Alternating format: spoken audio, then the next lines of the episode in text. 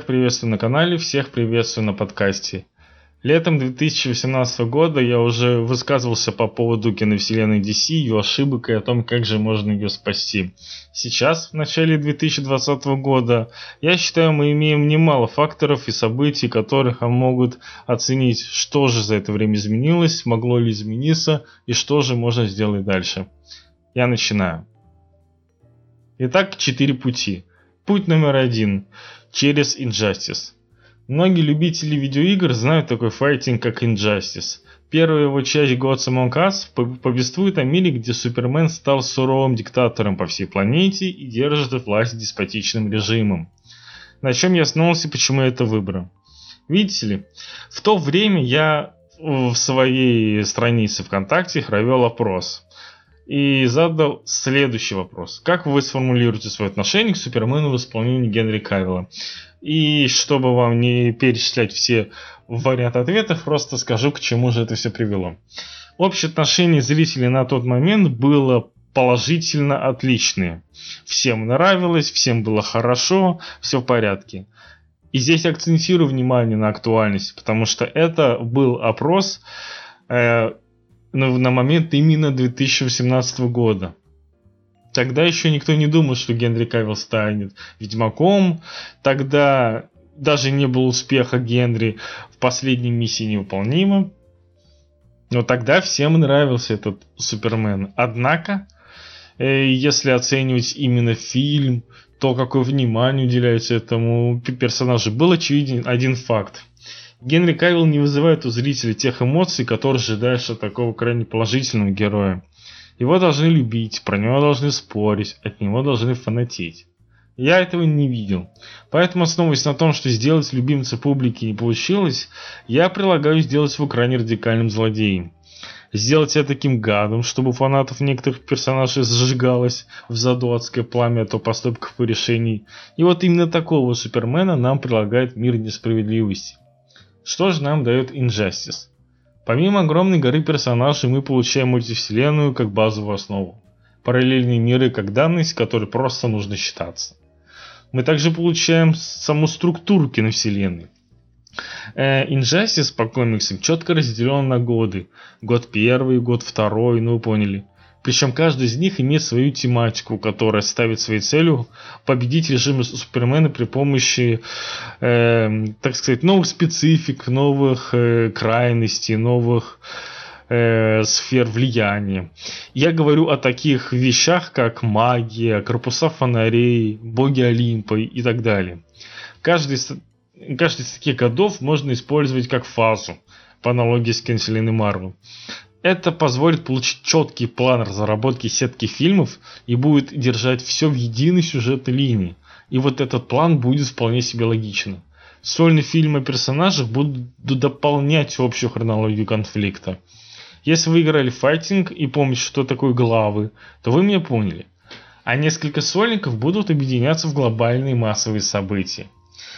Просто нельзя делать фильмы в духе, а, что хотели бы увидеть фанаты. И DC таким очень часто практикует, и, к сожалению, каждый такой шаг оборачивается ну, культурной трагедией. Вы так никогда никому не, не угодите. Нужен полноценный долгий план. И Injustice позволяет получить такой. Просто проведите флешпоинт и концовку переведите на эти события. Это будет одновременно и впечатляющим, и многообещающим. И вот даже сейчас, в 2020 году, это все еще актуально, все еще можно в любой момент пройти флешпоинт, вы все еще имеете согласного Эзру Миллера, вы можете его оставить, если он вам очень сильно нравится, и просто вынеси всех актеров, которые успешны. Сейчас выпустят, допустим, Бэтмена Мэтта Ривза и э, высокую популярность покажет Бэтмен э, Паттинсона, и, и вы тогда сможете объединить и его, и Галь Гадот, и Марго Робби обратно всех популярных актеров своих популярных образов из DC объединить и получить то, что вы хотите. Идем дальше. Путь номер два. Классическая структура.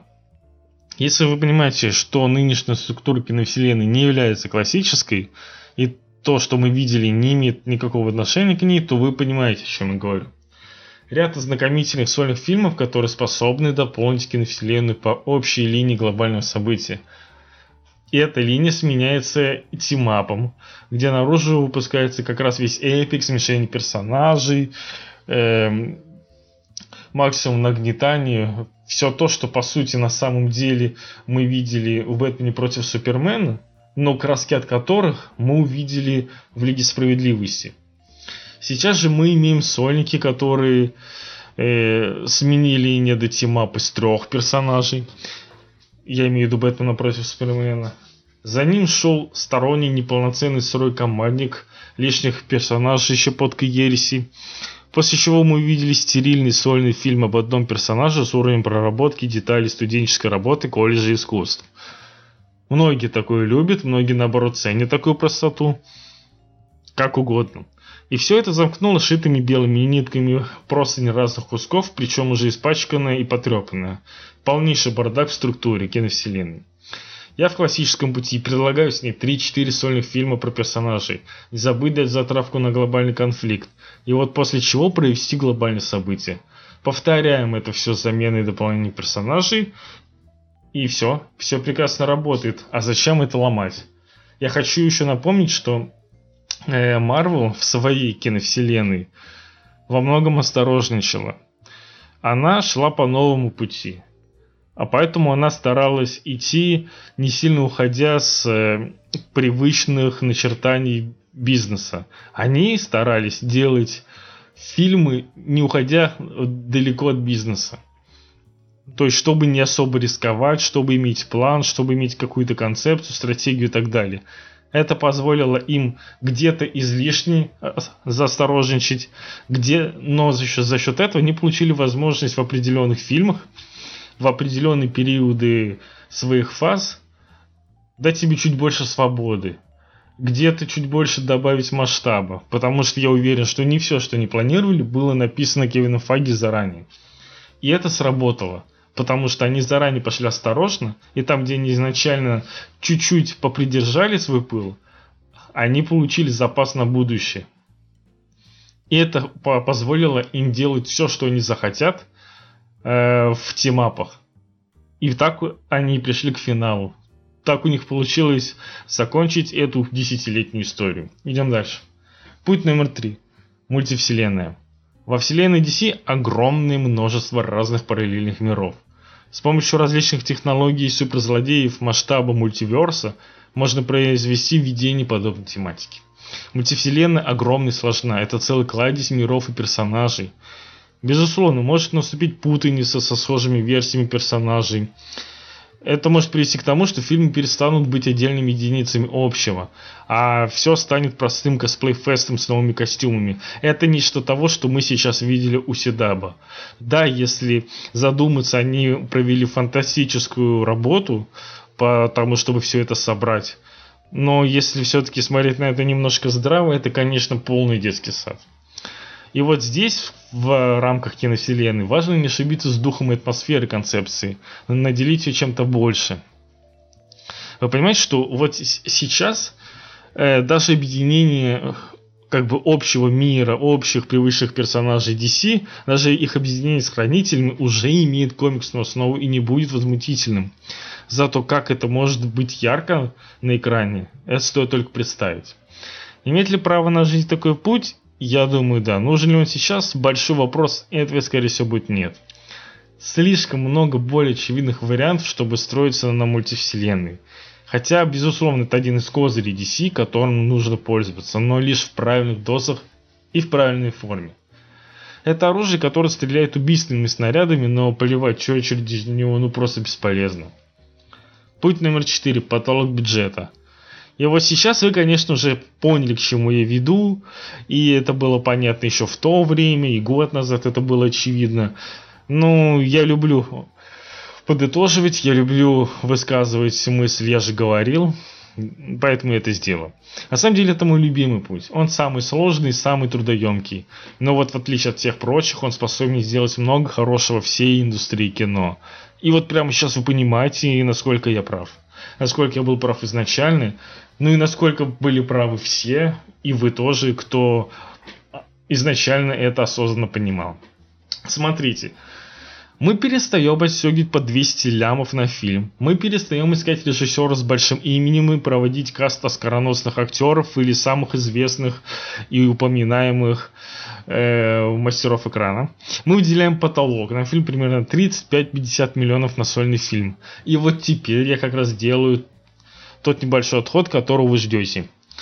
Бюджет Джокера Тодда Филлипса 55 миллионов. И это у него в касте Хакин Феникс и Роберт Де Ниро. То есть, если допустить там какие-то зарплатные э, вероятности, то в принципе фильм очень сильно прям укладывается в описанную мною вилку. Это именно то, о чем я и говорил. Они взяли режиссера, в общем смысле малоизвестного, да, он снял «Мальчишники», но при этом именно как такие какие-то авторские драмы, самостоятельные проекты, этим он еще не занимался. Он четко понял, что хочет показать.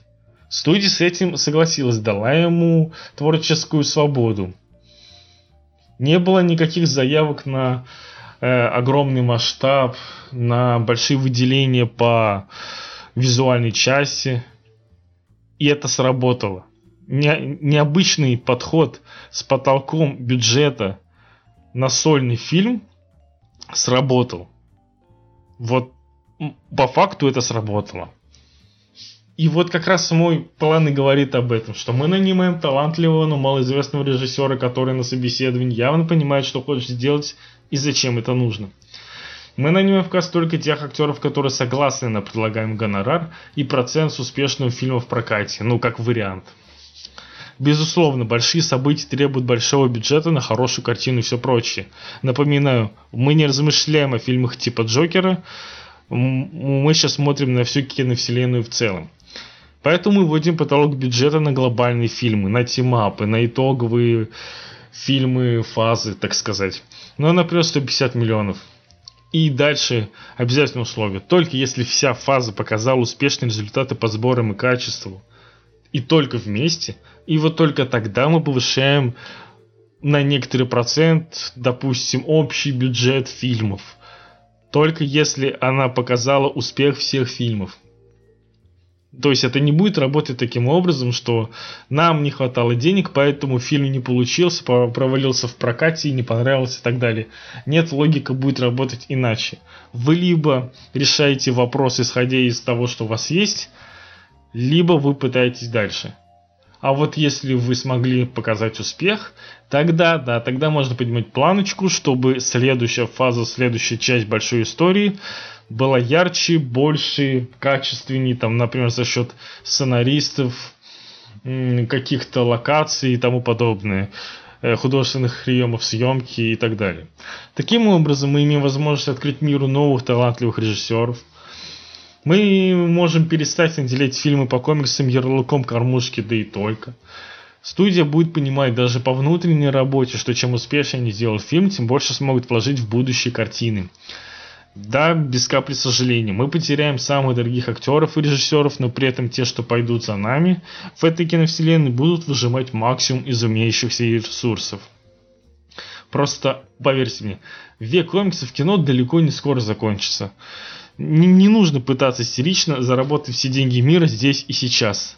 Это неправда, это никогда не сработает. Просто нужно немного терпения, наличие четко структурированного долгосрочного плана и все получится. Я лично в это верю. А верите ли вы, высказывайте ваше мнение в комментариях, что вы думаете по поводу состояния фильмов DC на данный момент. Если у вас какие-то прогнозы на киновселенную как цельное явление. И до новых встреч. Удачи и пока.